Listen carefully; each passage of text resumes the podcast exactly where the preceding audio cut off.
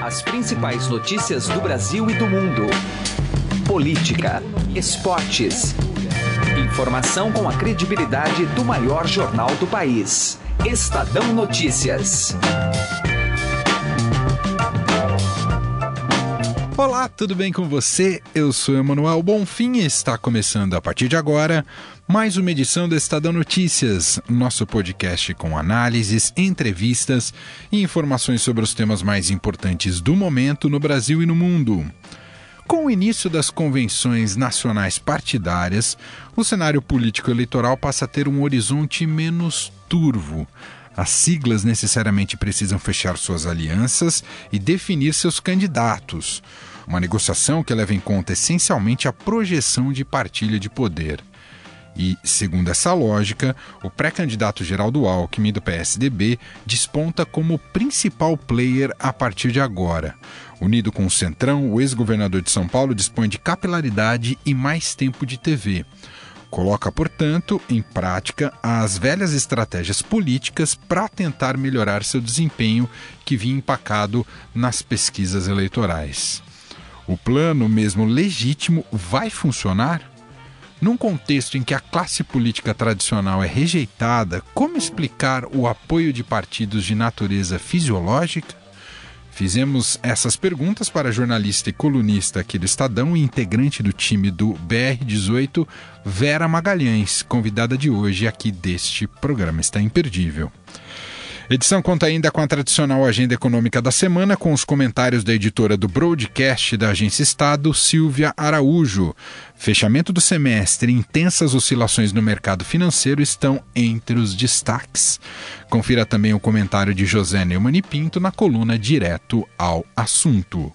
Esse é o Estadão Notícias. Seja bem-vindo e boa audição. Política.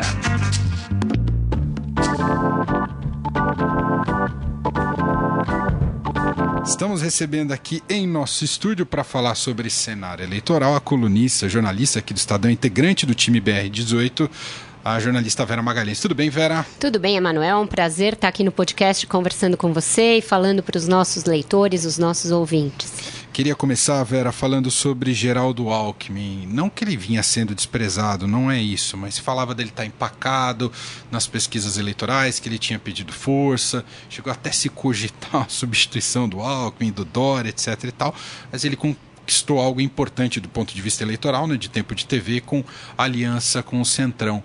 Esse é um Alckmin que se coloca de maneira mais estruturada a partir de agora, é o principal player nesse sentido, Vera? Sem dúvida, nesse sentido, ele está a milhas de distância do segundo colocado, porque ele conseguiu nove partidos, contando com o seu PSDB, que lhe dão mais de 40% do tempo de TV, podendo chegar a 50% se ainda fechar um ou outro partido que ele está negociando. E lhe dá é, hoje uma coligação que tem 273, se não me engano, deputados federais. Isso é pouco menos do que você precisa para, por exemplo, aprovar é, matérias constitucionais, caso eleito. Então, caso ele consiga ir ao segundo turno e se for eleito, e partindo do pressuposto de que as regras eleitorais beneficiam o status quo, beneficiam os grandes partidos, então você pode imaginar que esses partidos terão uma boa performance é, na eleição, ele já partiria de um cenário mais bem arrumado, Emanuel. Porém, é, para isso, ele teve de trazer para sua aliança figuras e partidos muito comprometidos com escândalos recentes de corrupção. Caso do PTB, caso do PR, caso do PP. E isso pode lhe cobrar um preço em termos de recepção do eleitorado a esse arranjo. Se, por um lado, lhe dá estrutura, lhe dá tempo de TV, lhe dá capilaridade nos estados, lhe dá também um tremendo rabo preso um rabo de foguete aí para administrar.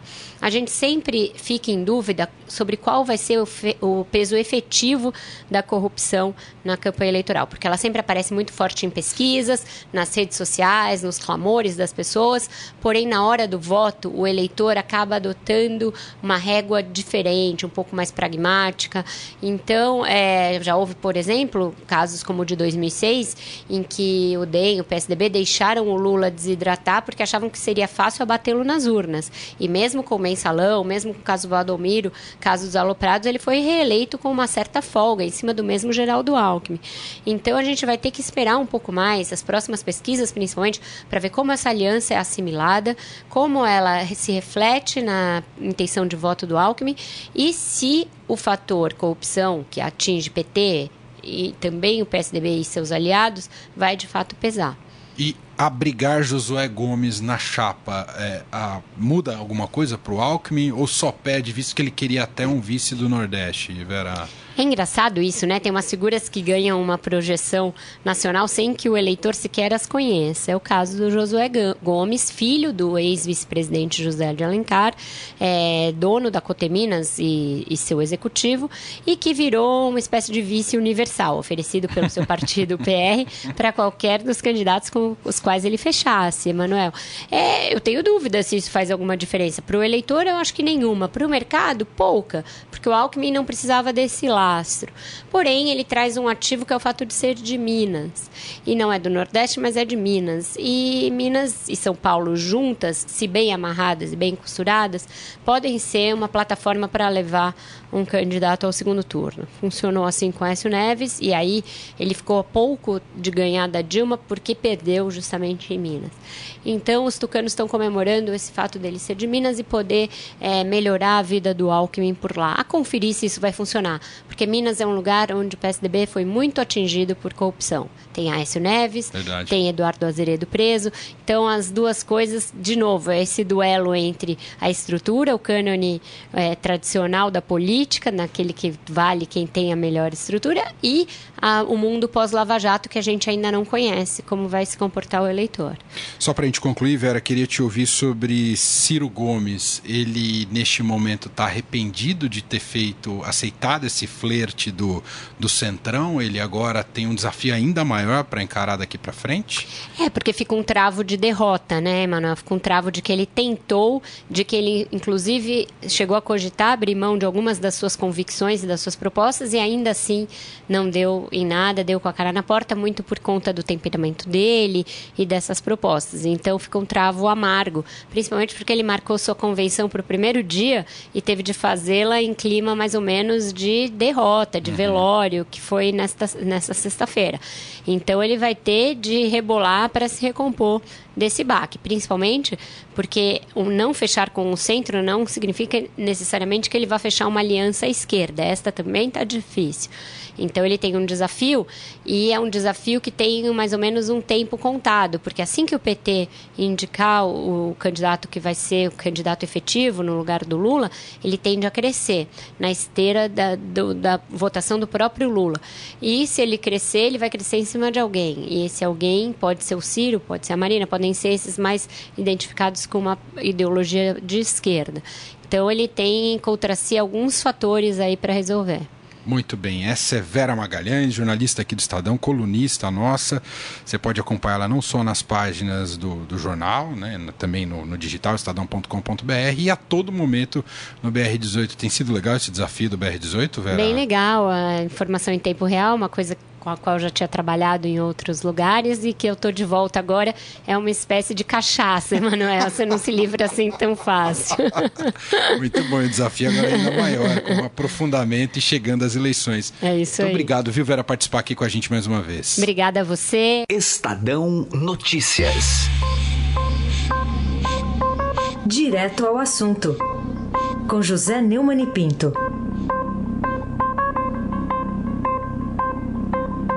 Vi na coluna do meu amigo Celso Ming, no Estadão, que há um alívio, um conforto por parte do mercado com o apoio que o candidato do mercado, agora, né, o ex-governador de São Paulo, Geraldo Alckmin, obteve do chamado Centrão, contando com um tempo de televisão que não pode ser alcançado por nenhum adversário e, pela lógica, tirando esse mesmo tempo de adversários eventuais.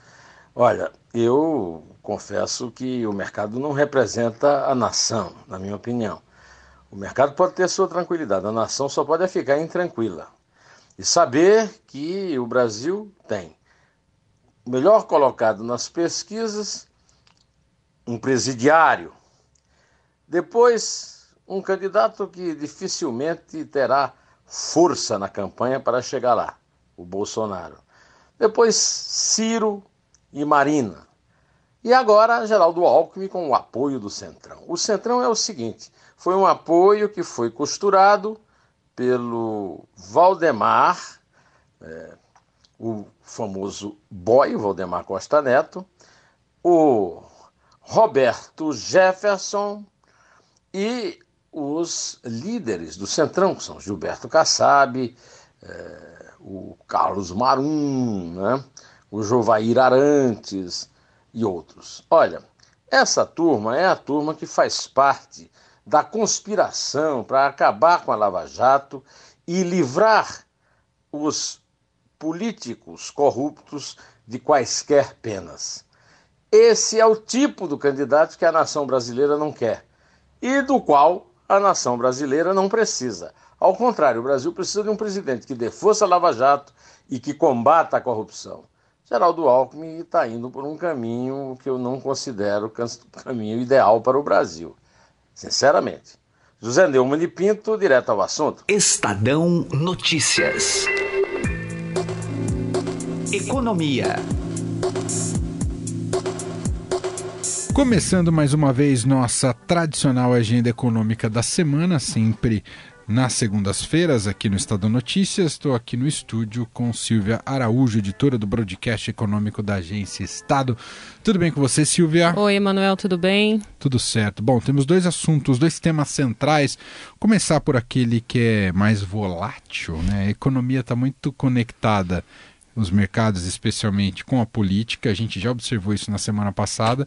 Deve ser a tônica dessa semana também. Notícia eleitoral bate no valor do dólar na, no desempenho da Bolsa, Silvia? É isso mesmo. A gente teve um exemplo bem forte na sexta-feira passada, quando acertou-se ali o, o, PSDB e o Centrão, e a resposta foi automática, Emanuel. O dólar na sexta-feira caiu, caiu bem, é, e a Bolsa subiu. Então, o dólar caiu mais de 10 centavos centavos, é muita coisa, né? Então, para você ter uma ideia, o dólar chegou a R$ 3,89 na quinta-feira e na sexta-feira ele foi cotado a R$ 3,76. Foi uma queda bem significativa, ajudada também pelo mercado internacional, mas a componente política foi determinante para essa variação. E a bolsa também fechou com uma boa valorização na sexta-feira, também aí sob o signo da política e das convenções dos partidos. Além das convenções. Isso vai daqui até outubro, né? Quer dizer, até outubro, até o segundo turno vai ter essa oscilação de acordo com os rumos políticos. Né, pois é, Emanuel. E o pessoal também é, fica aguardando muito depois dessas convenções que fecham ali no dia 4, né? O último, o último dia para ser fechadas as convenções todo mundo no aguardo da primeira pesquisa eleitoral após essas convenções. E aí começam a direcionar um pouco mais os negócios. E depois dessa expectativa, fica ainda a expectativa para o começo do horário eleitoral gratuito. Enfim, tem muita volatilidade, muito sobe e desce de dólar, muito nervosismo ainda pela frente até as eleições. Muito bem. Além dessa dessa performance aí do, do mercado, dos mercados, ao longo da próxima semana, com a interferência do cenário político. Uh, do ponto de vista mais técnico, a gente tem uma série de fechamentos de semestre nessa é, semana? Tem aquelas agendas que a gente sempre comenta aqui, né, principalmente no final do mês, e essas agendas vão ser interessantes porque elas fecham o semestre, fecham o primeiro semestre do ano. Então, o que, que a gente tem ali é, programado para essa semana? A gente tem o resultado do governo central, que são aquelas contas ali do Banco Central, Previdência e Tesouro então, essa conta de fechamento de primeiro semestre. A gente vai ter também as operações de crédito, ver como se comportaram as operações de crédito dos empréstimos, os spreads bancários que tanto se fala, se essa agenda do Banco Central para redução de spread bancário e redução ali na ponta também do custo de crédito, como é que se comportou isso ao longo desse primeiro semestre e qual que é a projeção que o Banco Central está fazendo para o próximo semestre? Como é que a gente deve fechar fechar o ano. Algumas coisas pontualmente melhoraram ali. Teve um pouco de redução ali em custo de cheque especial, mas ainda é muito alto, né, Emanuel? O custo do crédito para o consumidor no Brasil ainda é muito alto, né? Outra agenda que vai ser fechada é a de transações correntes, né, que é o setor externo brasileiro. Então, são todas aquelas transações em moedas que o Brasil faz com o exterior. E aí tem balança comercial, que vai ser interessante de dar uma olhada, porque é, no mês de maio a greve dos caminhoneiros atrapalhou um pouquinho aí esse número. É, viagens internacionais, porque a gente teve um dólar explodindo aí ao longo das últimas semanas, isso acaba mexendo um pouco ali com o resultado do mês de junho e acaba é, contaminando o resultado do semestre. E também investimento direto no Brasil, né? Porque o investidor olha para o Brasil nesse momento e decide ali se ele vai fazer investimento no país. E esse investimento direto é o investimento na aquisição de uma empresa, na aquisição de participação de algum outro negócio. Então, é um investimento produtivo que vem para ficar. E o outro investimento é esse de portfólio, que é o pessoal que vem aqui comprar e vender ações e títulos da dívida.